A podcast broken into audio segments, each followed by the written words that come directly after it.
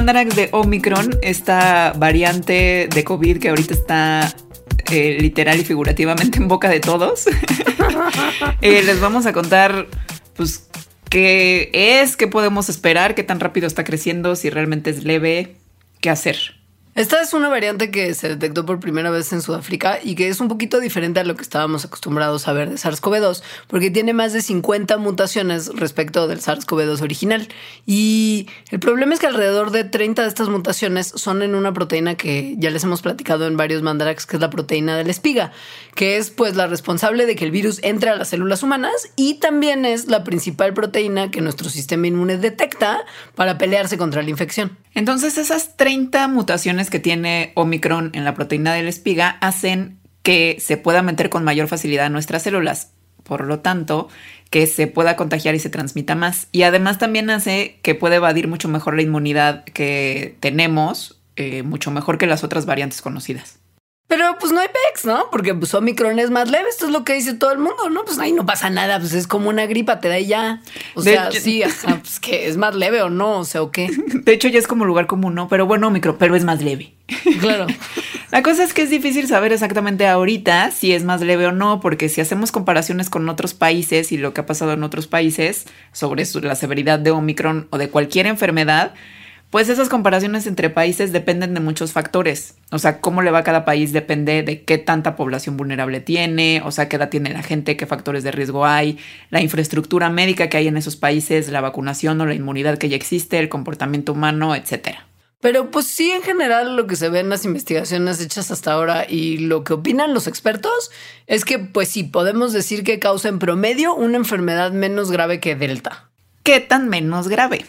Pues a ver, Delta era un poco más del doble de severo, o sea, causaba un poco más del doble de enfermedad más grave que la cepa original. Y según datos de otros países, como el Reino Unido, donde Omicron empezó antes, o sea, esta nueva ola como que arrancó primero y además, pues por eso tienen más datos, la gente contagiada con Omicron al parecer tiene entre 25 y 50% menos probabilidad de acabar en el hospital, pero en comparación con Delta. O sea, 25 a 50% menos posibilidad de hospital que Delta. Entonces, si Delta era el doble de grave que la original y Omicron es la mitad de grave que Delta o menos, eso significa que Omicron es al menos tan grave como la cepa original.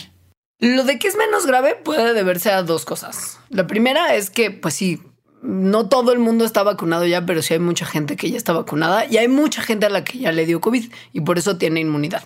O sea, sus defensas ya conocen a una cepa el virus y salen al quite antes de que cause así como millones de destrucción. Y otra cosa es que parece que Omicron infecta mucho más a las células de la nariz y la garganta que a las células de los pulmones, y muchos de los casos más graves de COVID son los relacionados con los pulmones. Lo más probable es que sea una combinación de las dos cosas, de la inmunidad que ya tiene la gente y de características intrínsecas de Omicron. O sea, si es más leve, no hay pex, beso tres, todo sí, yay, yay. Ok, no. a ver, ¿por qué?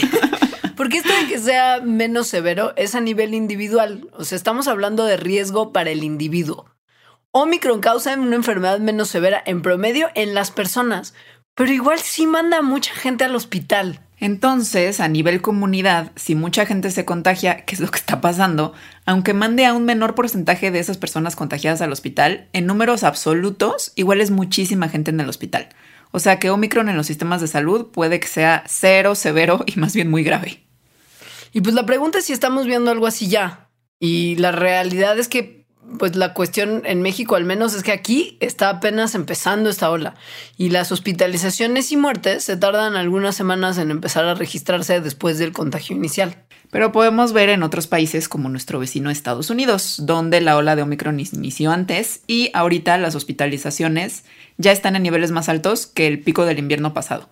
Las muertes están al 60% que igual ese pico pasado. Y sí, o sea, esto en términos de porcentaje nos indica que Omicron es menos severo, porque hay tres veces más contagios y apenas un poquito más de hospitalizaciones que hace un año. Pero otra vez lo repetimos. Los números absolutos, o sea, no la cuestión individual, sino los absolutos, sí pueden saturar a los sistemas de salud. O sea, lo vemos en mismo Estados Unidos. La mitad de los estados ya tienen sus hospitales a más del 80% de capacidad. Y hay que recordar, por favor, al personal médico, que ya se enfermaron varias veces muchos, están mega cansados, tienen síntomas de estrés postraumático, se han muerto. México es el país en donde se ha muerto más porcentaje de personal de salud por COVID. Y es gente que también se contagia en esta ola, también se pueden volver a contagiar y si se contagian no pueden trabajar, lo cual haría más grave esto de la saturación de los sistemas de salud.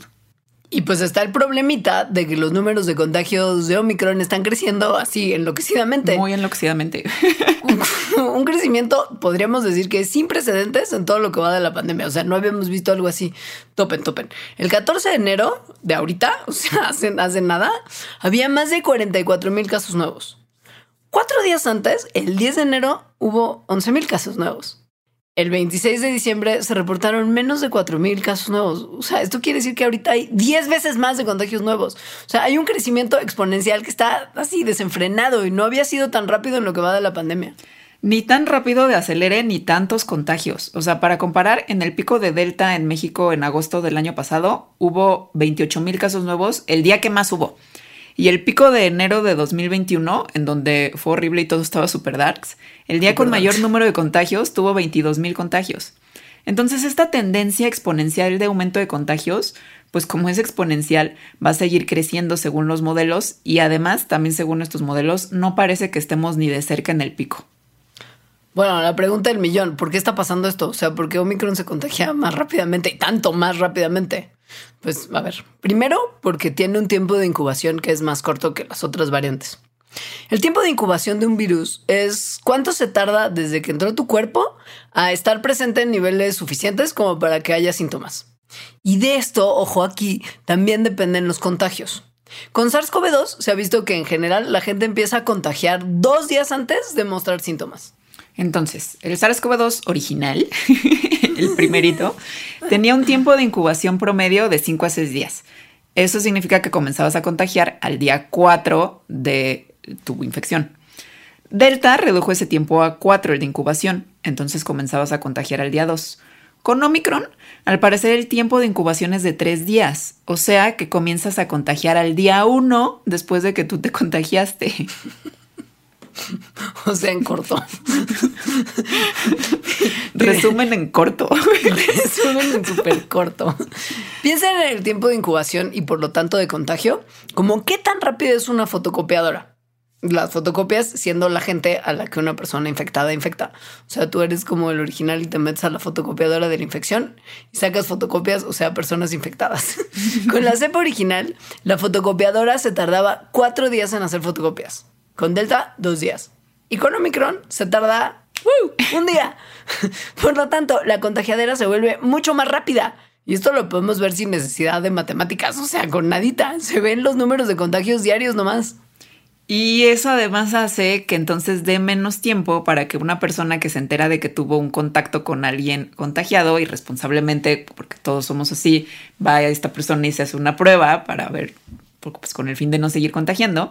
Entonces, si antes veías a alguien y a los dos días esta persona te decía, oye, tengo COVID, y tú al día siguiente ibas y te hacías prueba y salías positivo, pues muy probablemente la habías librado de andar contagiando en esos días, porque todavía no había pasado el tiempo suficiente para que pudieras contagiar. Con Omicron, en esta misma situación, mismo número de días, probablemente ya estuviste contagiando al menos un día. Y no acaba ahí, o sea, para hacer la cosa todavía más rica y complicada, Omicron tiene además unas mutaciones que parece que no nada más reducen su tiempo de incubación, sino que lo hacen mejor, así más chido para infectar a nuestras células. Entonces, volvamos a la fotocopiadora. No solo fotocopia más rápido, sino que fotocopia más, o sea, se hacen más fotocopias. ¿Qué tanto más? pues a ver, con la cepa original, una persona en promedio contagiaba entre dos y tres personas. Delta aumentó eso a 6 personas. Con Omicron todavía no se sabe exactamente a cuántas, pero se está estimando que lo hacen entre 2 y 3 veces más que Delta. O sea, que una persona con Omicron estaría contagiando a entre 12 y 18 personas. Esto es muchísimo. O sea, estos números hacen que Omicron probablemente sea uno de los virus más contagiosos que se hayan conocido en la historia o tal vez el más contagioso. Otra pregunta del millón. Bueno, entonces, ¿qué hubo? ¿Sirven las vacunas o no? Porque pues ya estamos un montón vacunados y hay un montón de contagiadero. ¿Qué onda? Entonces, ¿no sirven o qué? Bueno, no, sí sirven y sirven un montón. Sobre todo para prevenir enfermedad grave, o sea, que acabes en el hospital. La cosa es que para prevenir contagio no son tan buenas y estamos todavía viendo si sirven realmente para prevenir transmisión. Esto es porque las vacunas fueron diseñadas para tener como blanco, o sea, para que su, objetivo sea la proteína de la espiga, que es, acuérdense, la que tiene más mutada Omicron. Entonces, nuestro sistema inmune se entrenó a través de las vacunas o de infección previa para detectar a una proteína de espiga parecida a la de Omicron, pero no exactamente igual así que se tarda más en reconocer a Omicron.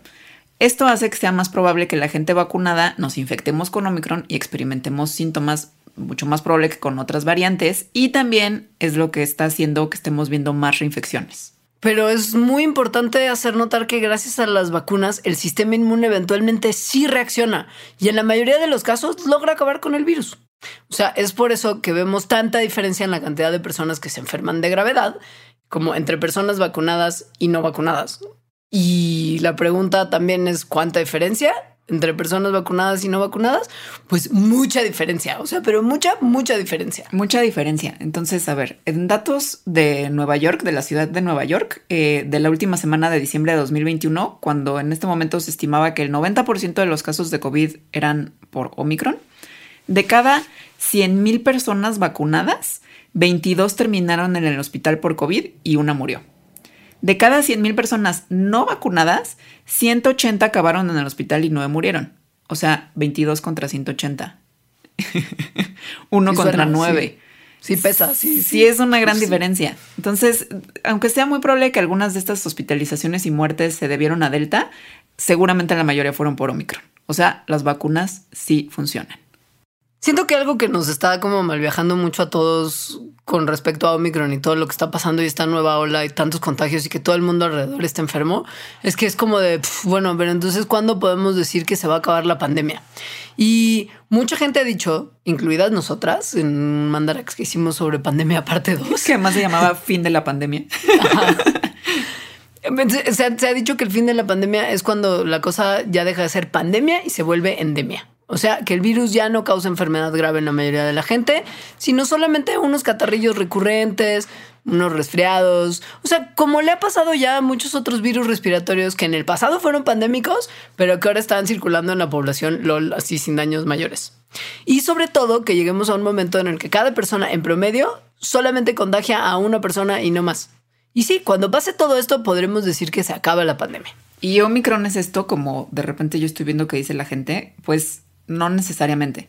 Eh, y para entender por qué, hay que ver cómo ha sido la evolución de las variantes de COVID. Para empezar, hay que entender que Omicron no vino de Delta. O sea, la evolución de las variantes de COVID no es una cosa lineal en la que Alfa mutó en Delta y Delta en Omicron. No, han sido caminos separados para cada variante. O sea, todas se han originado de forma independiente a partir del SARS-CoV-2 Original Special Super Mega Hyper Original Style. Esto significa que, o sea, sí, Omicron al parecer sí está mostrando que es algo menos severo y es más transmisible, pero tenemos otras variantes que no muestran esa tendencia. O sea, variantes de las variantes del SARS-CoV-2 hasta ahora no han mostrado una tendencia hacia volverse más transmisibles y menos graves, o sea, el conjunto de esas cosas. Solamente Omicron.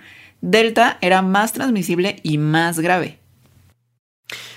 Esto quiere decir, y es también muy importante tenerlo en mente, que no hay evidencia hasta ahora que se esté seleccionando de manera consistente en el SARS-CoV-2 hacia variantes más transmisibles y menos graves. O sea, lo que pasó con Omicron, que es más transmisible y menos grave, no es la tendencia, no hay evidencia de ello.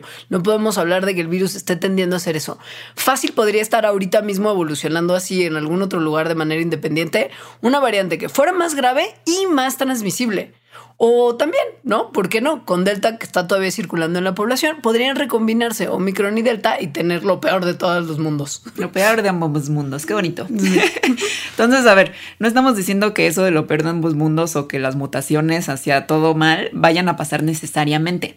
Pero sí es importante entender que el que Omicron sea más transmisible y menos grave no significa que esa vaya a seguir siendo la tendencia de la evolución del SARS-CoV-2, ni que necesariamente lo que estamos viendo sea el principio de que la pandemia se convierte en endemia. No hay evidencia hasta ahora para que podamos decir eso por lo que vemos de Omicron. Lo que sí podemos decir es que es más probable que con más vacunación y otros tratamientos que reduzcan la velocidad y mitiguen los síntomas, va a ser más difícil que haya nuevas variantes que estén mutando hacia volverse más graves y más transmisibles. Eso sí podemos pensarlo. Why? Bueno, pues porque tanto vacunas como tratamientos eliminarían infecciones antes de que el virus se replique por montones en cada cuerpo. Y eso haría que se evitara que en todas esas replicaciones hubiera más mutaciones y más mutaciones y más mutaciones. Entonces eso vuelve más difícil que surjan nuevas variantes, entre ellas variantes más peligrosas. Así que, consejos finales, amiguitos. El primero y más importante de todos es, no es momento de contagiarse, no es como de, ay, sí, ya para que me dé inmunidad. No, no, no, no. No, este no es un buen momento para contagiarse. Nunca es un buen momento para contagiarse, pero este menos. Este es el peor. Porque, peor. Porque los sistemas de salud sí pueden colapsar. Piensen, por favor, como así como de alguien ha pensado en los niños. Piensen en todo el personal de salud que ya está dándolas durísimo. ¿Qué hacer? No ah, vayan a reuniones presenciales, sobre todo en espacios cerrados. Acuérdense, si sí se quieren reunir, que la ventilación, buena ventilación además, es clave. Así como, por favor, sean pacientes con esto. El uso correcto de cubrebocas y que su cubrebocas sea un cubrebocas chido, de varias capas, no así de una telita, y mucho menos de esos de esponja que no sirven para nada. Ahora, si tienen cualquier síntoma y el día de ayer anduvieron descalzos o se bañaron y se durmieron con el pelo mojado, o, dicen, ay, no es la alergia, o no, me entró el aire. No, si tienen cualquier síntoma, por favor, asuman que es COVID y aíslense. Eviten contagiar a otras personas, ya sea de COVID o de lo que sea. No es buen momento para enfermarse de nada y que nadie acabe en el hospital por COVID o por lo que sea. Y lo último, si no se han vacunado y pueden vacunarse, vacúnense. Platiquen con la gente que no se ha vacunado y que sí se puede vacunar con tranquilidad y respeto, pero platíquenles que le estarían haciendo un bien a la comunidad del presente y del futuro si se vacunan. Y pues nada, echarle ganas a ser pacientes, que esto todavía no termina, nos falta un ratito.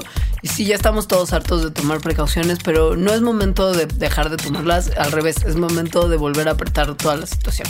Los queremos mucho, cuídense mucho y gracias por escuchar y compartan esto con toda la gente que conocen, por favor. Adiós. Adiós.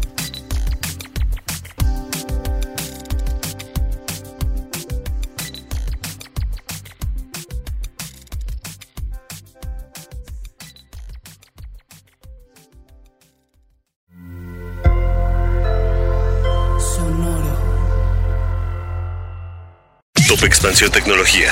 Gadgets. Lanzamientos, reportajes y el negocio de las tecnológicas. En 10 años, el metaverso aportará 5% al PIB de Latinoamérica. Internet ha representado muchos cambios para el mundo y la religión no se ha escapado de ello. Los mexicanos cada vez tenemos casas más tecnológicas. Todo en menos de 5 minutos. Top Expansión Tecnología. Xbox tiene una nueva multa. Adam Mosseri, director de Instagram. Top Expansión Tecnología. De lunes a viernes, a partir de las 6 de la mañana.